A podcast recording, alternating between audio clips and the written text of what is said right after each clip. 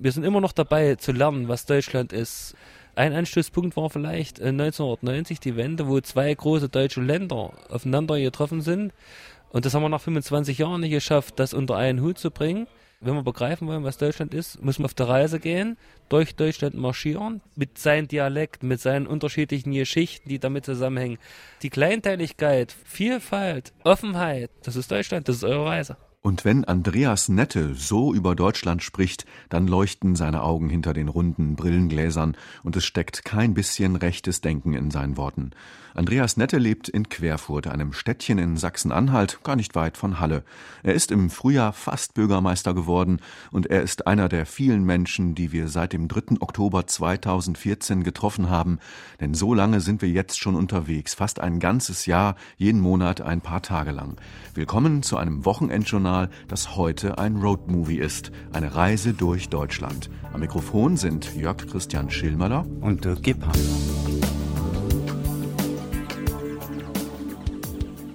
Dirk Gebhardt ist Fotograf und Professor für Bildjournalismus an der FH in Dortmund. Ich bin Nachrichtenredakteur hier im Deutschlandfunk. Wir arbeiten seit Jahren zusammen im Ausland, unter anderem Iran, Brasilien. Und irgendwann stellten wir uns die große Frage, wie sieht eigentlich unser eigenes Land aus? Wie können wir das kennenlernen? Und da haben wir uns überlegt, dass wir doch im 25. Jahr der Wiedervereinigung einfach mal durch den Bauch Deutschlands laufen, und zwar vom westlichsten zum östlichsten Punkt. Wir wollten wissen, wie leben die Deutschen, was bewegt die Menschen in diesem Jahr 2014 und 15, wie denken sie über sich und dieses Land. Wir haben Rucksack, Schlafsack, Laptop und Kamera eingepackt, Mikrofon dazu getan und wir haben uns fest vorgenommen, wir schlafen überall, aber wir schlafen nicht im Hotel sondern wir schlafen bei den Menschen, die wir treffen. Wir wollen sie ein wenig aus der Reserve locken. Wir schlafen im Kloster, in der Hausmeisterwohnung mit sieben syrischen Flüchtlingen, im Wohnwagen des Bürgermeisters von Meinerzhagen, in einer Jagdhütte auf dem Giebel, in einer Jurte aus Filz und Lehm, in einem Museum unter Raptoren und in einem DDR-Kulturhaus. Und wir haben uns den Titel gegeben, der Puls der Heimat, weil dieser Begriff uns unterwegs vor die Füße gefallen ist. Viele Leute in Deutschland stellen sich diese Frage, was ist eigentlich unsere Heimat und versuchen das zu erklären ohne rechten Beiklang, einfach weil sie dort leben, wo sie leben und dort verwurzelt sind, zu Hause sind und uns das auch erzählt haben. Und darum haben wir verschiedene Reportagen mitgebracht. Da geht es um Geschichte, um Flüchtlinge, um Vereinstradition, um Nachhaltigkeit, um Industrie und um ein bisschen Ostalgie. Begonnen hat alles vor ungefähr einem Jahr am 3. Oktober 2014 in Isenbruch. Das liegt ungefähr 40 Kilometer nördlich von Aachen. Es war ein sonniger Morgen, leichter Dunst und der Grenzstein, den wir leider nicht sehen konnten, der die Grenze zwischen Deutschland und den Niederlanden markiert, der liegt auf dem Grundstück einer Zahnarztpraxis. Ja gut, äh, äh, morgen. Jetzt geht's los. Heute ist Freitag, der 3. Oktober 2014. Es ist morgens kurz vor neun und über den Rüben- und Maisfeldern liegt ziemlich malerisch der Morgendunst. Darüber hat sich eine gelbe Sonne erhoben und das ist der westlichste Punkt Deutschlands. Links ein Schild, in äh, Blau, da drauf steht Bundesrepublik Deutschland und rechts ein Schild in Blau, da steht Nederland. Vor uns liegt ein Jahr Deutschland und zwar mit Dirk Gebhardt zusammen. Guten Morgen, lieber Dirk. Guten Morgen, lieber Jörg Christian. Also wir werden ab heute von Westen nach Osten gehen und zwischen uns liegen 750 Kilometer zu Fuß Niemandsland für uns. Und noch jemand steht hier, das ist nämlich Gerd Passen. Er ist Vorsitzender der Heimatvereinigung Selfkant. Der westlichste Punkt Deutschlands war noch gar nicht so lange deutsch, nämlich bis 1963 niederländisch. Ja, von 1949 bis 1963 äh, waren wir unter niederländischer Auftragsverwaltung. Jetzt kommt ein Radfahrer in Gelb. Ja, die sind natürlich hier häufig anzutreffen. Zuerst äh, da war die ganze Bevölkerung war skeptisch, was passiert jetzt. Man hörte, dass der ganze Selfkant deportiert werden soll, irgendwo auf den Polder in den Niederlanden, dass die Niederländer das auch hier äh, mit eigener Bevölkerung äh, besiedeln wollten. Das alles ist äh, aber nicht so gegangen. Aber wir hatten schon Angst. Und wenn die, die Militärpolizei mit ihren Jeeps durch den Selfkant fuhr, die Maschinenpistole auf dem Schoß, dann hatten wir schon äh, Schiss, bis wir nachher merkten, ja, das geht doch alles ganz human zu. Und dann sind sie auch schon sofort äh, eine Verbesserung der Infrastruktur.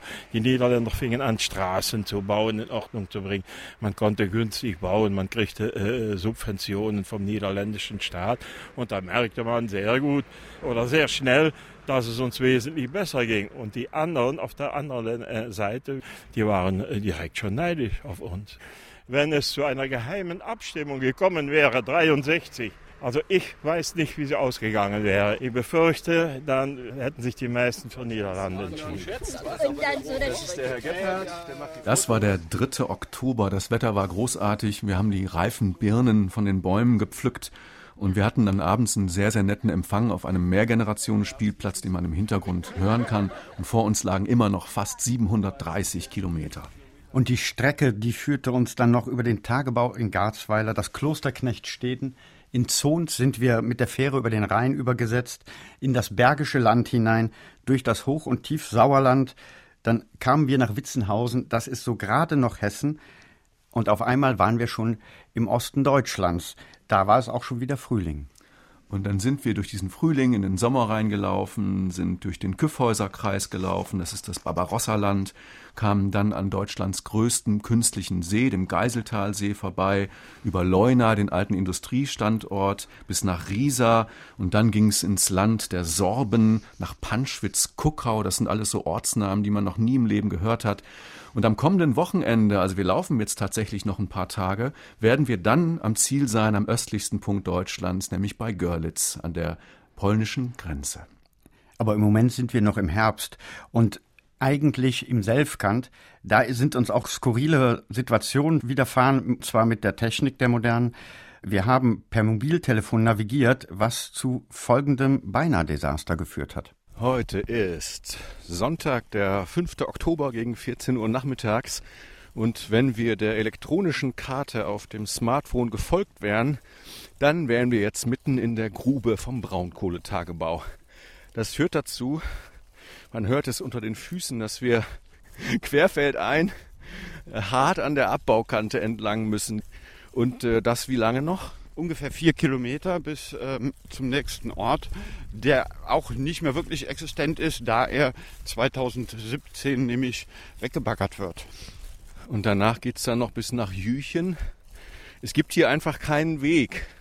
Vor uns liegen nur Stoppelacker und rechter Hand sieht man dann schon die Sprinkleranlagen die äh, dafür sorgen, dass der Feinstaub gebunden wird, der aus dem riesigen Braunkohletagebau aufsteigt. Dirk, du zeigst noch äh, nach Nordost. Auf Nordosten sehen wir zwei der riesigen Schaufelbagger. Eine Schaufel, ähm, da passt dann ungefähr ein VW Käfer rein. Und am Tag räumen die 240.000 Kubikmeter Erdreich weg. Wir hoffen mal, dass wir heute ein bisschen langsamer machen, weil sonst sind wir mit im Loch.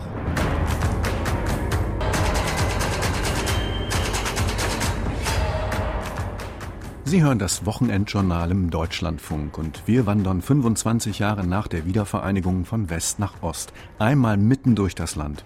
Wir sind im Herbst vor einem Jahr losgelaufen durch riesige Maisfelder und das rheinische Braunkohlerevier, wo wir fast in die Grube gefallen wären.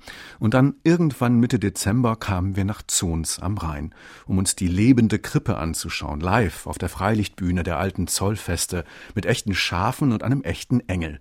Der Sprecher aber, dessen Stimme Jahr für Jahr das Evangelium verkündet, das ist Harald Krummbein.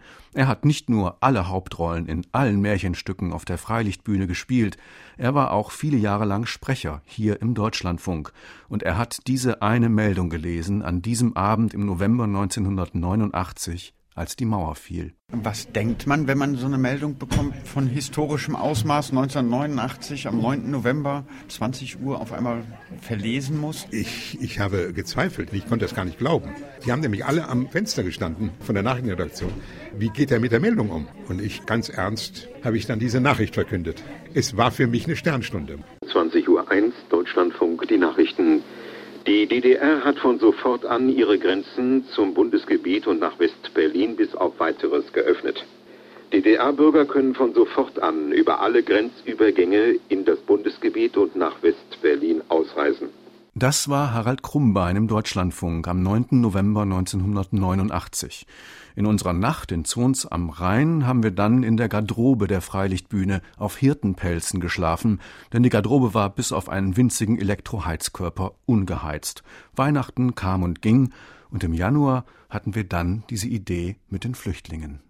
Das Thema war damals noch nicht ganz so in den Medien, aber wir haben uns gedacht, auch Flüchtlinge sind ein Teil Deutschlands und wie leben die? Wie schlafen sie? Wie kommen wir mit denen in Kontakt?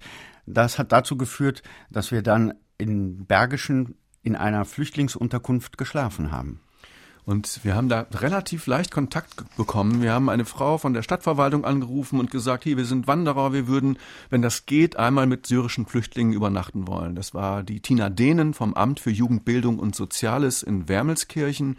Und die hat uns dann zum Beispiel auch erklärt, wie kommt eigentlich eine Kommune zu diesen Flüchtlingen? Das funktioniert, dass wir halt von der Bezirksregierung eine E-Mail bekommen, da steht drin, wann wer uns zugewiesen wird. Und wie weit im Vorfeld kommt so eine E-Mail? Schnitt eine Woche. Wie verteilen Sie die Leute ich sehe hier zum Beispiel, das sind sieben Syrer. Das ist wahrscheinlich kein Zufall gewesen. Nein, das war kein Zufall. Also wir haben relativ viele männliche syrische Einzelpersonen bekommen und haben halt gesagt, wir versuchen so ein bisschen nach Volkszugehörigkeit zu ordnen. Klappt nicht immer, aber wenn es möglich ist, machen wir es. Ich bin gespannt.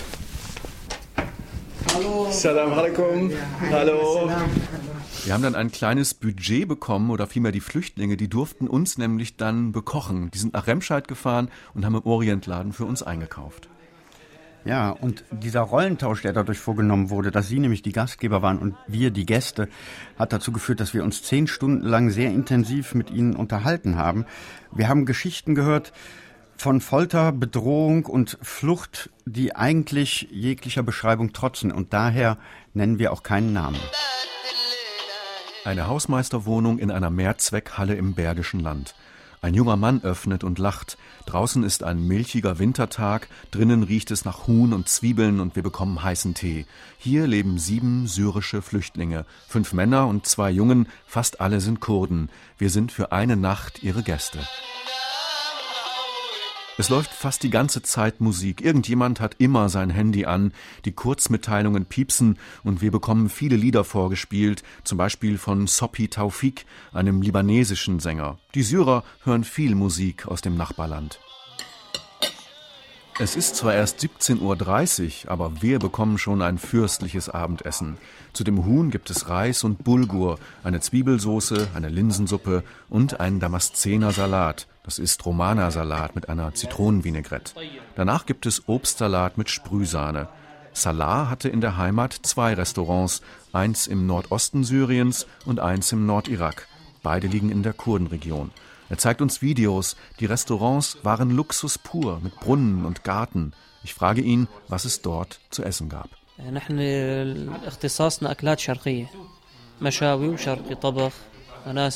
Bei uns gibt es nur orientalisches Essen, erzählt Salah. Vieles vom Grill.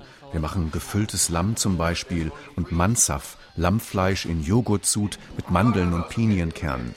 Dann kam die Terrormiliz IS, sagt Salah, und dann bin ich mit meiner Familie geflohen. Seine Frau und seine kleine Tochter hat Salah in Damaskus zurückgelassen. Er selbst wurde auf der Flucht von türkischen Polizisten verprügelt, dann laufen gelassen. Er versuchte es wieder, bestach die Polizei, fand in Istanbul Schleuser und erreichte irgendwann Deutschland. Nach dem Essen hören wir viele Fluchtgeschichten. Es wird viel geraucht. Einer der sieben kam unter der Vorderachse eines LKW in einem Verschlag aus Metall. Er durfte nachts für ein paar Minuten raus. Es passten genau zwei Personen in das Versteck. Ibrahim, der Älteste, zählt uns die Länder auf, die er durchquert hat, zu Fuß. Es sind Länder, die heute jeden Tag in den Schlagzeilen sind. Walking, yes, to Turkish and the ship to uh, Greece, to Macedonia, to Serbia, to Romania, to Hungary, to Austria, to Germany. I'm walking uh, about 300 Kilometer. 3000 Kilometer zu Fuß und jetzt sind sie im Winter im Bergischen Land. Mr. Hans hat uns sehr geholfen, sagen sie und rollen das R. Mr. Hans. Sie meinen einen der Bürger. Er hat ihnen geholfen, die Wohnung einzurichten, er schaut nach ihnen, und sie wollen alle arbeiten, unbedingt. Sie sitzen sowieso den ganzen Tag in der Wohnung herum. Einer hier ist Elektriker. Ich schraube dir, was du willst, sagt er. Ich müsste nur gut genug Deutsch können. Es gibt aber für Asylbewerber immer noch keinen verbindlichen Anspruch auf einen Sprachkurs. Es wird ein langer Abend, der Rauch wird dicht. Irgendwann sitzt Ibrahim am Tisch und stopft neue Zigaretten. Seine Füße wippen, er summt mit. Wir spüren sein Heimweh und gehen nachdenklich schlafen. Die sieben haben extra für uns ein Zimmer geräumt. Am nächsten Morgen gibt es Frühstück. Diesmal gibt es eine herzhafte orientalische Bohnensuppe mit Olivenöl, morgens um acht. Das ist eine Herausforderung für den Magen. Dann schultern wir die Rucksäcke und verabschieden uns. Und einer der sieben sagt zum Abschied, wir möchten euch in Syrien wiedersehen. Wir möchten mit euch bei uns zu Hause essen, eines Tages nach dem Krieg. Inshallah, so Gott will.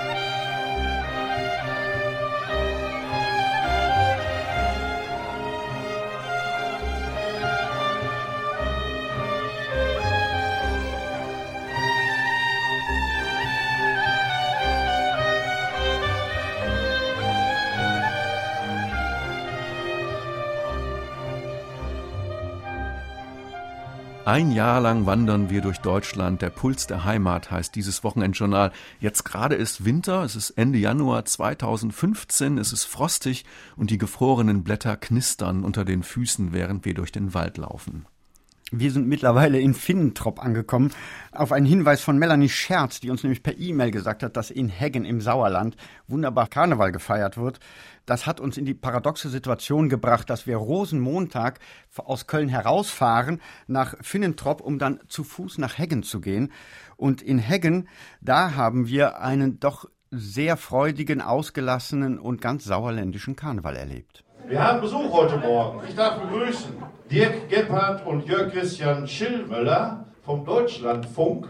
Die machen eine Reise durch ganz Deutschland, sind heute Morgen bei uns und wollen uns ein bisschen begleiten hier und aufnehmen, so was wir so alles machen und so weiter. Seid herzlich willkommen. Es ist 11.11 Uhr .11 in Heggen und der Saal von Gasthof Schriener ist voll. Die Prunksitzungen und das Festprogramm in der Schützenhalle sind vorbei. Jetzt ist der Verein endlich unter sich. Vorne links ein Tisch Frauen in Blau-Weiß, die Funkengarde. Dahinter ein Tisch Männer in Rot-Weiß, die Prinzengarde. Zum Karneval kommen sie alle nach Hause, sogar aus dem Ausland. Karneval, das ist hier ein Stück Heimat. Der Mann am Mikrofon ist Jürgen Sprenger. Er ist Präsident der Karnevalsgesellschaft Heggen. Er trinkt keinen Tropfen Alkohol. Wahrscheinlich ist er der Einzige hier. Aber Jürgen Sprenger sorgt dafür, dass gesungen wird. Hier in Heggen kann jeder alles auswendig.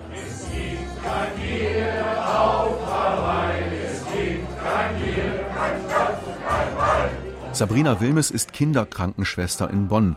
Gerade muss sie viel lernen. Die Prüfung als Intensivanästhesieschwester steht an. Von Bonn nach Heggen sind es anderthalb Stunden. Sie ist oft zu Hause.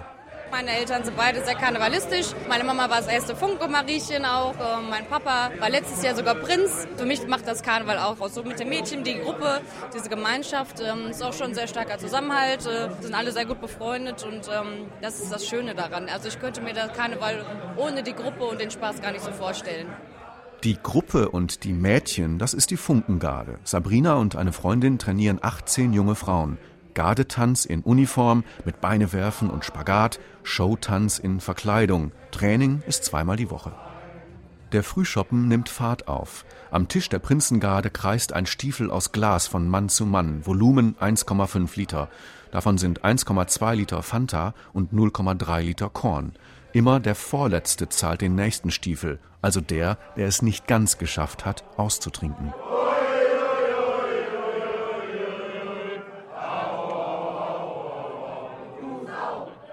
Nach einer kleinen Pause kommt jetzt der Endspurt des Frühschoppens. Es wird Theater gespielt, ein fester Programmpunkt jedes Jahr.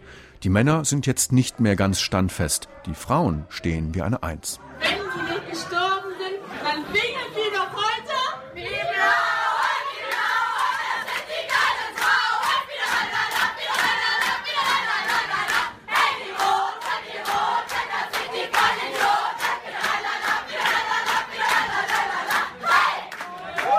Die Blauen, das ist die Funkengarde.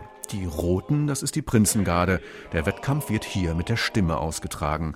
Wir stehen irgendwann draußen und schnappen nach Luft. Es ist 23 Uhr und Heggen feiert immer noch. Gute zwölf Stunden nach dem ersten Bier an diesem Rosenmontag im Sauerland. Auch draußen vor der Tür singen sie jetzt Arm in Arm, Country Roads, die Landstraßen, die nach Hause führen. Das Bild passt. Und zur Feier dieses langen Karnevalstages singen dann Hendrik und Philipp zweistimmig nur für uns das Lied des Dorfes. Es heißt ganz einfach Heggens Lob.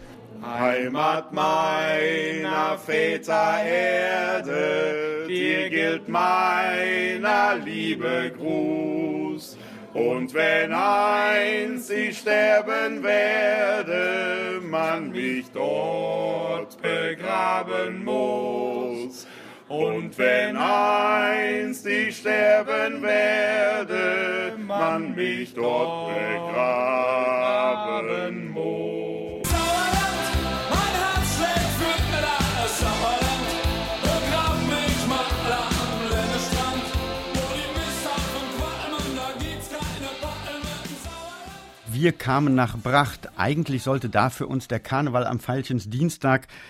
mit einer wunderbaren Bollerwagenrunde durch das Dorf ausklingen. Aber leider ist jemand verstorben in dem kleinen Dorf Bracht und wir mussten dieses Erlebnis leider canceln. Wir haben dafür übernachtet in einem Wanderheim und uns ernährt von Frittsticks und altem Schwarzbrot. Ich hatte noch ein paar Schnitten mit, ich weiß das noch genau. Wir haben das letzte Brot vom Vortag gegessen. Ja, der Tag war auch eher ein Desaster, aber zum Glück am nächsten Morgen, als wir um 7 Uhr durch den Hochnebel stapften und uns auf den Weg machen wollten, weiter, hielt auf der anderen Straßenseite eine nette Busfahrerin ganz unkonventionell mitten auf der Straße, gabelte uns auf und sie fuhr wahrhaftig dahin, wo wir hin wollten, nämlich nach Schmallenberg. Und dann sind wir von Schmallenberg aus nochmal ein Stück Bus gefahren, diesmal dann regulär, wir geben es auch zu. Die Fahrt ging nach Oberkirchen, wo wir den letzten Landarzt des Dorfes getroffen haben. Dr. Michael Waltenberg heißt er und er findet einfach keinen Nachfolger für seine Praxis und die Praxis läuft gut. Und hinter Oberkirchen wurde es dann richtig sportlich. Denn Dirk und ich sind dann mit dem Rucksack durch den Schnee auf den zweithöchsten Berg in Nordrhein-Westfalen gestiegen und Dirk war einfach schneller. So, ich kann nicht mehr. Wir sind kurz vorm KL1, aber dieser 1 PS Motor da hinten, der hängt mich gerade gnadenlos ab. Aber das macht nichts. Denn es ist so schön hier. Und vor allen Dingen da oben sind nicht nur Jagdhütten, sondern da sind auch die Bäume so ganz toll frostig. Sieht einfach wunderschön aus. Das war unsere erste Winteretappe. Die zweite Winteretappe, die haben wir dann auf einer wunderschönen Jagdhütte auf dem Berg Giebel geschlafen. Da es dort so kalt war, kein fließend Wasser und kein Strom gab, haben wir auf Tischen geschlafen, einen Holzofen geheizt und morgens sind wir aufgewacht mit Tautropfen und wir wussten, dass der Frühling kommt. Und dieser Frühling hat uns dann immer weiter Richtung Osten gebracht. Wir haben im Orketal den Förster kennengelernt und äh, wir haben dann Bioziegen gehütet auf einem Ziegenhof. Und so langsam haben wir uns dem Thema Nachhaltigkeit im Frühling gewidmet. Wir wollten nämlich auch mal alternative Lebensentwürfe in Deutschland kennenlernen.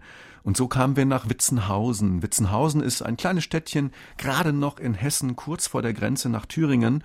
Und es war dann ein sonniger Tag im Frühling und wir haben die Transition Town Bewegung kennengelernt. Transition Town kommt aus England. Das ist eine Bewegung für mehr Nachhaltigkeit, für ein ressourcenschonendes Leben.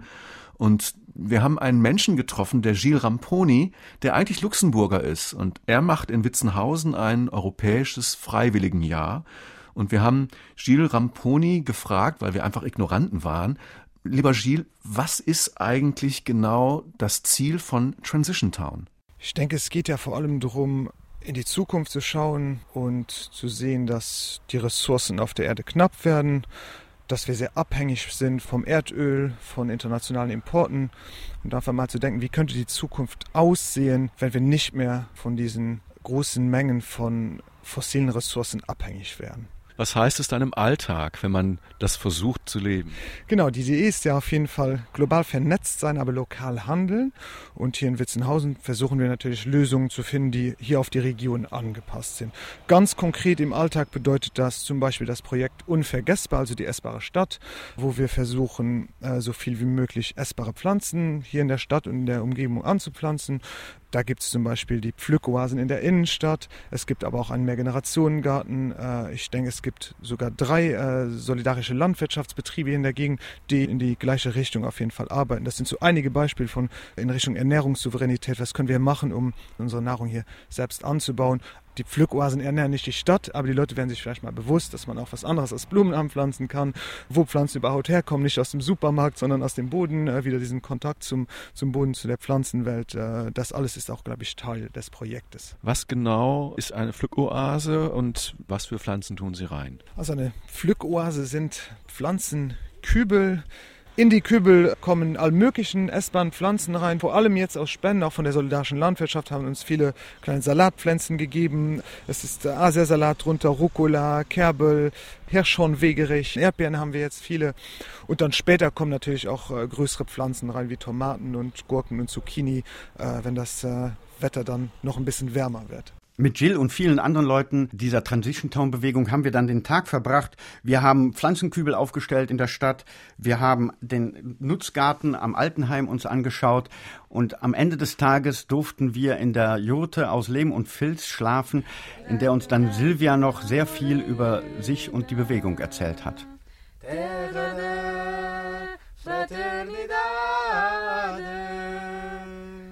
Irgendwann kamen dann diese Menschen auch. Dann haben die äh, gemerkt, ach, da kann man ja Mittag essen, da ist ja auch nett. Und dann kann ich ja noch da bleiben, kann ich noch was machen, dann treffe ich ja auch nette Menschen. Und ich glaube, das ist das Geheimnis. Jetzt sind wir jeden Tag, ich würde sagen, so ein Durchlauf von 10 bis 25 Leuten im Haus. Das ist richtig inspirierend eigentlich. Von Witzenhausen sind wir dann weiter gelaufen über die Grenze in die ehemalige DDR hinein und da hat uns dann ziemlich schnell die Arbeitslosigkeit eingeholt im Küffhäuserkreis. Wir haben ein Dorffest gefeiert mit der Dorfjugend und vielen Chören aus der Gegend in dem kleinen Dörfchen Berka und haben dort auch mit der stellvertretenden Bürgermeisterin gesprochen, die gesagt hat, wir leiden schon sehr unter dem Bevölkerungsschwund. Wir würden gern, dass die Leute, die vor zehn Jahren ausgewandert sind, zurückkommen. Und ähm, das waren so diese Gedanken, wo man dann auf einmal merkt, was es bedeutet, wenn eine Region wirklich keine Fachkräfte mehr hat. Und etwas weiter nach Osten kamen wir dann an einen sehr historischen Ort, nämlich die riesige alte Industrie, Landschaft und Stadt von Leuna. Aber in Leuna haben wir erst nicht die Industrie angeguckt, sondern Dirk und ich haben uns auf ein Feld gestellt und eine ziemlich merkwürdige Sportart versucht, von der wir noch nie im Leben was gehört hatten. Also, eins, zwei, Touch. Alle zurück auf Position und ich sage das. Rechts! Die Sommersonne steht schon etwas tiefer am Spielfeldrand, hängen reife Kirschen am Baum und auf dem Rasenplatz laufen zwölf Männer und Frauen einem weißen Ei aus Kunstleder hinterher. Alle zwölf arbeiten in der Totalraffinerie und sie trainieren jeden Montag um 17.30 Uhr Touch Rugby. Die Regeln sind fast wie im normalen Rugby, nur dass hier das harte Tackling fehlt, das Rempeln. Stattdessen muss man den Gegner am Körper berühren. Das ist dann ein Touch. Und wir wechseln jedes Mal die Position, damit jeder ein bisschen in der Mitte spielt. Wenn Pierre-Yves Touch ruft, dann klingt das ein bisschen wie Touch, denn er ist Franzose. Er arbeitet in Leuna und wohnt mit seiner Familie in Leipzig. Ostdeutschland gefällt mir sehr, sehr, sehr. Ja, ich finde das Leben in Ostdeutschland wirklich angenehm, sehr, sehr ruhig. Die Leute sind sehr ruhig. Für ein Familienleben, das ist auch, das ist auch optimal. Einfach die Leute, wie nett, wie einfach sie sind. Ja, das hat mir vor, als Single vor 10, 12 Jahren schon sehr gut gefallen, das Leben hier. Und jetzt mit Familie, mit, mit Frau und Kinder, ist einfach optimal. Und Leipzig ist eine sehr, sehr schöne Stadt, groß genug, aber nicht zu groß, sehr grün, viel, viel Platz, viele Parks, viele, also alles wirklich, wirklich toll. Pierre-Yves ruft und winkt und Cindy, die technische Zeichnerin, Anke, die Assistentin für Sicherheit und Qualität und Hardy, der Sicherheitschef, laufen los. Dirk und ich laufen mit. Wir kommen ziemlich schnell ins Schwitzen, so geht das hin und her, und auch Gottfried spielt mit. Er ist ebenfalls Franzose und seine Hautfarbe ist schwarz. Ich frage ihn, ob er deswegen in Deutschland schon Probleme hatte. Justement non. Je dois, je dois l'avouer, j'ai, pas euh, vécu de, de mauvaises expériences depuis que je suis ici. Nein, gar nicht. Es stimmt, vor meiner Abreise haben mich ein paar Freunde gefragt, warum gehst du nach Deutschland? Die Situation dort ist kompliziert und du kannst auf unsympathische Leute treffen. Und ich kam an mit diesem kleinen Vorurteil im Kopf. Getroffen habe ich nur super nette Leute und passiert ist gar nichts zum Glück. Et donc euh, aujourd'hui, après un an et demi, je dois dire que ces, ces préjugés-là, enfin, euh, je ne les ai pas encore vus, heureusement. Leuna bedeutet Chemie. Zu DDR-Zeiten haben hier 28.000 Menschen gearbeitet. Über die Umweltsünden und die Leuner Schmiergeldaffäre nach der Wende ist alles gesagt worden. Städtchen und Standort versuchen bis heute, dieses Image loszuwerden. Die Geschäftsbereiche wurden privatisiert.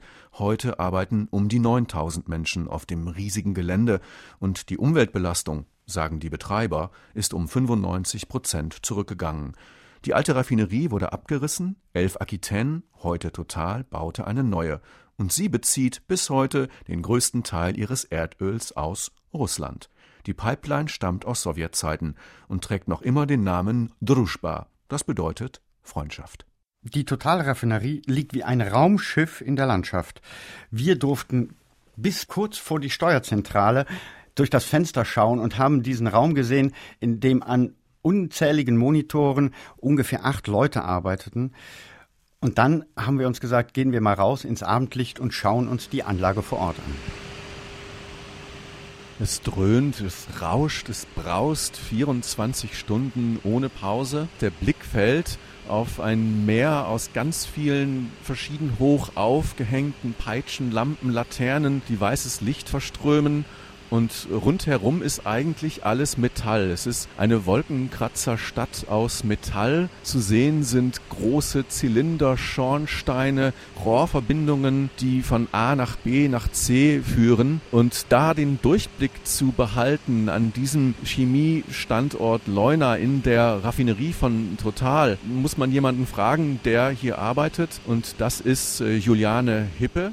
Sie ist 25 Jahre alt und arbeitet in der Zentrale hier im Zentralgebäude als Messwartenfahrerin. Frau Hippe, Sie sind dann sozusagen mal drinnen, mal draußen. Was genau machen Sie hier in Leuna? Ja, genau. Also ich steuere seit Ende 2013 die Anlagen auch von innen fahre sie sozusagen vom Computer aus, ähm, beobachte Parameter und kommuniziere mit dem Außendienst. Und wenn ich im Außendienst bin, kommuniziere ich natürlich auch eng mit meiner Messwartenfahrerin drin, mache meine Rundgänge, kontrolliere meine Pumpen und ähm, tue so meinen alltäglichen Arbeiten. Was genau ist das für Sie für eine Arbeit? Ich nehme an, dass auch Sie im Schichtdienst arbeiten. Was ist da das, was Sie herausfordert, was Sie hält an diesem Job? Also im Gegensatz zum Beispiel zu einem Schreiner sehe ich am Ende des Tages nicht, was ich geschafft habe. Also ich, ich kann mir zwar die Produkte angucken, die ich hergestellt habe oder die im Laufe des Tages entstanden sind, äh, rund um die Uhr, aber ich habe danach keinen Tisch stehen. Und irgendwie ist es schon interessant, dass hier durch diese großen Rohrschlangen, die man auch nicht einsehen kann, doch irgendwas produziert wird. Und ähm, eine große Herausforderung sind natürlich immer die Stillstände und Abstellungen, wo man dann auch teilweise mehrmals am Tag Kolonnen hoch und runter klettern muss. Kolonnen sind diese runden Türme, die sind bestimmt 30 Meter hoch. Also die größte Kolonne bei uns in der Anlage hat eine Höhe von 70 Metern, die man per Steigleiter erklettern muss. Das machen Sie auch. Ja, natürlich. Was machen Sie dann da oben? Reparaturprogramme kontrollieren. Unsere Schlosser reparieren die dann und ich habe im Endeffekt die Kontrollaufgabe. Sind alle schraubenfest? Haben sie das richtige Material verwendet? Sowas. Jetzt stelle ich mal so eine Frage, die Sie vielleicht schon öfter gehört haben. Sie sind eine sehr selbstbewusste äh, junge Frau in einer Domäne, die natürlich klassischerweise eher von Männern besetzt sind. Wie haben Sie sich da reingefuchst? Ich glaube, als Frau in der Raffinerie hat man immer ein wenig mehr Ansporn, etwas zu leisten als die Männer. Man möchte es den Männern ja doch schon beweisen, dass man hier draußen mitarbeiten kann und mit anpacken kann. Und ich glaube, deshalb hat man einen größeren Ansporn als mancher Mann, hier auch äh, was zu leisten. Nehmen die Kerle Ihnen das ab? Ja, viele meiner Kollegen oder eigentlich fast alle meiner Kollegen unterstützen mich auch dabei. Also da gibt es keinen Neid und ähm, auch keine Missgunst.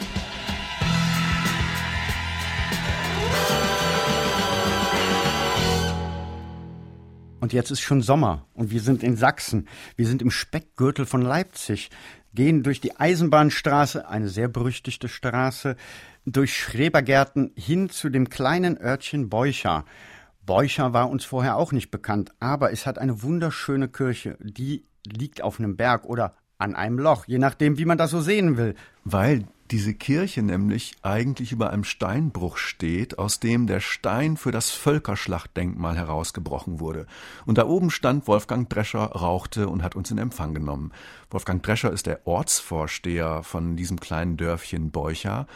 Und er hat einen Traum. Er möchte nämlich das alte DDR-Kulturhaus wiederbeleben. Also sind wir mit Rucksack den Berg wieder runter. Er hat uns mitgenommen. Und dann standen wir da vor diesem Kulturhaus, das von außen unglaublich traurig aussieht. Braune Spritzgussfassade, eine alte Aufschrift, Feldschlösschen, Inhaber Bolko Marschner. Also eigentlich kein Ort der Freude verstrahlt. Aber wir sind mit Wolfgang Drescher einfach mal reingegangen. So, jetzt sind wir hier zwischen den beiden Türen im Eingang. Was sehen wir hier? Wir sehen jetzt ganz einfach die Eingangstreppe, die zum, zum Saal führt nach oben, ja. Und zu den Veranstaltungen wurden hier unten Karten verkauft. Hier unten sehen wir die Garderobe. Auf der linken Seite ist dann noch das ehemalige Café mit einem, äh, sag ich mal, Veranstaltungsraum, das das Fass genannt wurde, weil es äh, den Anschein hat, als wenn es ein riesengroßes Fass wäre. Ja. Es ist von innen nämlich mit Holz vertäfelt und Genau. so wie ein Gewölbe geformt. Sollen wir mal hoch in den Saal Wir gehen jetzt hoch in den Saal. Was haben Sie hier in dem Kulturhaus selber noch erlebt? Also ich habe äh, in, in meiner Kindheit hier noch erlebt, es wurden wöchentlich Kinoveranstaltungen gemacht, ja. Und ich habe hier meine Tanzstunde gehabt, habe hier auch den Tanzstundenabschlussball gehabt. Und wenn man hier reingeht, also dann kriegt man Gänsehaut, ja. Es kommen äh, alte Erinnerungen hoch. Hier ist zum Beispiel war ein Bereich jetzt, äh, wenn man jetzt oben ankommt, da waren Ledersessel. Das war wie so ein Lounge-Bereich, wo man sich äh, noch ein bisschen unterhalten konnte, wo die Musik nicht so laut war. Raucherlaubnis? Raucherlaubnis war überall. Damals gab es noch kein Rauchverbot. Hier wurde überall geraucht. War aber auch kein Problem, weil jetzt kommen wir auf den Saal. Äh, war eine super Entlüftung, das sieht man hier oben. Also ich sehe jetzt hier einen äh, Trumpf von Saal mit äh, Holzboden und einem verschlissenen grünen Vorhang auf der Bühne. Genau. Hier waren äh, Gruppen wie die Budis. Die Budis weiß ich jetzt nicht genau, aber auf jeden Fall war hier Karussell. Karussell war eine beliebte Gruppe, die es auch noch gibt. Aber hier waren sehr viele Gruppen, ja. Und da war das Haus immer brechend voll. Das war ein Anziehungspunkt. Also das war überwältigend, ja. Hier passten ungefähr 220 Leute rein. Und äh, wenn man jetzt den Saal so sieht, ja, der wurde dann zu den jeweiligen äh, Veranstaltungen immer umgebaut. Ja, da waren beim Kino sieht man dort oben. Äh, Da sind noch in der Wand die Löcher für einen Projektor, ne? Projektoren.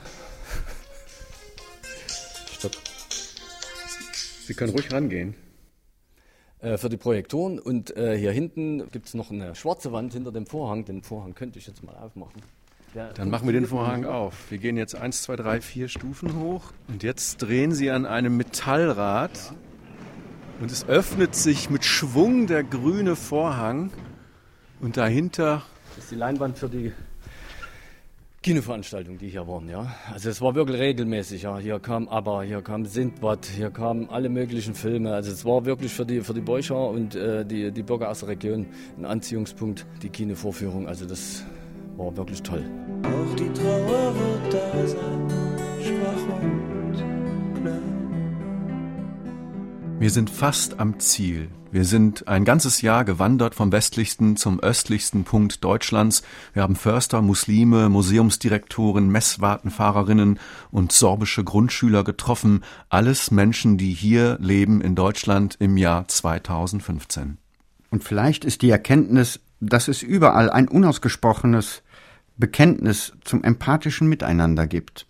Deutschsein ist einfach Dasein. Und es gibt wahrscheinlich niemanden, der das besser in Worte fassen könnte als Andreas Nette, der freundliche Mensch aus Querfurt in Sachsen-Anhalt mit den runden Brillengläsern, jener Mensch, der fast Bürgermeister geworden wäre. Er fasst das Ganze so in Worte. Wir alle, auch als junge Leute heutzutage, suchen immer wieder den Bezug zur Heimat, suchen immer wieder den Bezug zu dem Ort, wo wir herkommen.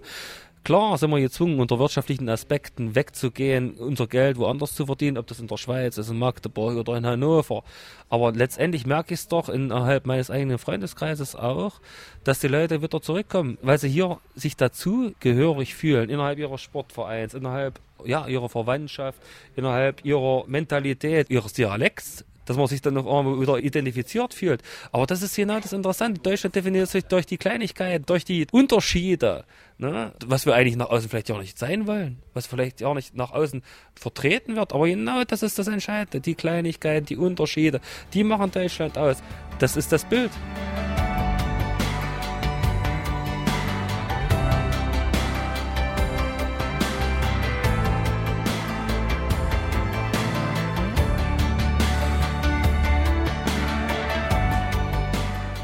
Sie hörten das Wochenendjournal im Deutschlandfunk. Hier am Mikrofon waren Dirk Gebhardt und Jörg Christian Schillmöller. Danke, dass Sie eine Stunde lang mit uns durch Deutschland gewandert sind.